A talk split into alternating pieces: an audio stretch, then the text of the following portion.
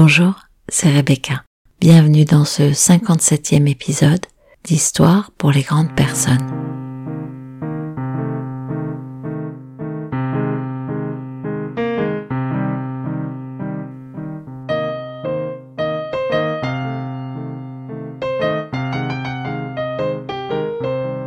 Si tu diffères de moi, mon frère, loin de me léser, tu m'enrichis. Saint-Exupéry. Je ne crois pas avoir jamais enregistré une histoire en lien avec le sujet qui va nous occuper aujourd'hui.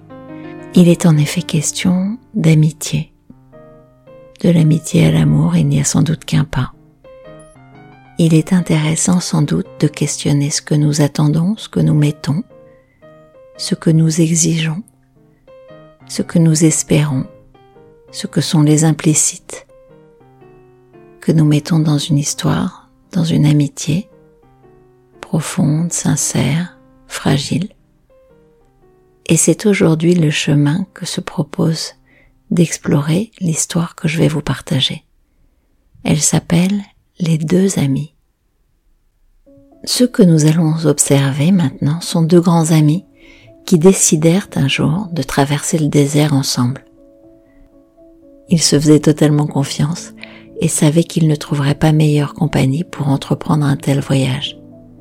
Mais la réalité du voyage aidant, ils commencèrent à être fatigués, et au fil du temps, leurs opinions se mirent à diverger. Ils passèrent de petites divergences à des désaccords, puis du désaccord à une dispute, et enfin de la dispute au débat enflammé. La situation finit par atteindre un tel point qu'à un moment donné, l'un des deux amis frappa l'autre. Il se rendit ensuite compte de son erreur et lui demanda pardon. Celui qui avait été frappé écrivit alors dans le sable. Mon meilleur ami m'a frappé. Une fois déposé cette sentence, ils poursuivirent leur chemin dans ce désert et finirent par tomber sur une étrange oasis. Alors qu'ils s'en approchaient, le sol commença à bouger l'ami qui avait été frappé commença à s'enfoncer. C'était une sorte d'étang.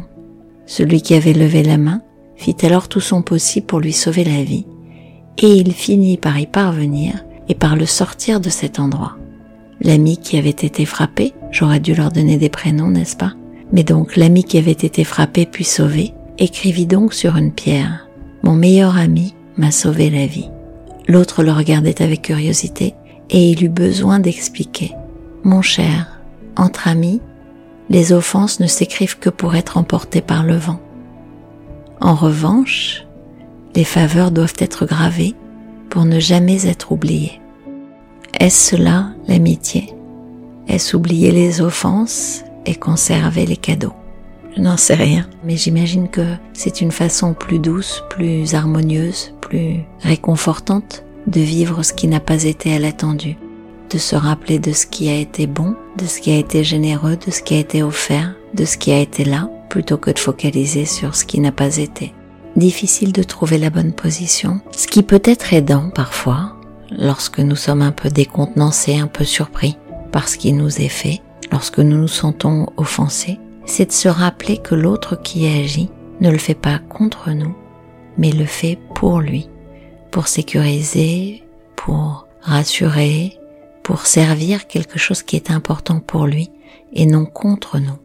Questionner ce point-là. Chaque fois que nous sommes heurtés par l'autre, se demander mais dans le fond, qu'est-ce qui pourrait faire que lui agit comme ça? Qu'est-ce que cela va servir?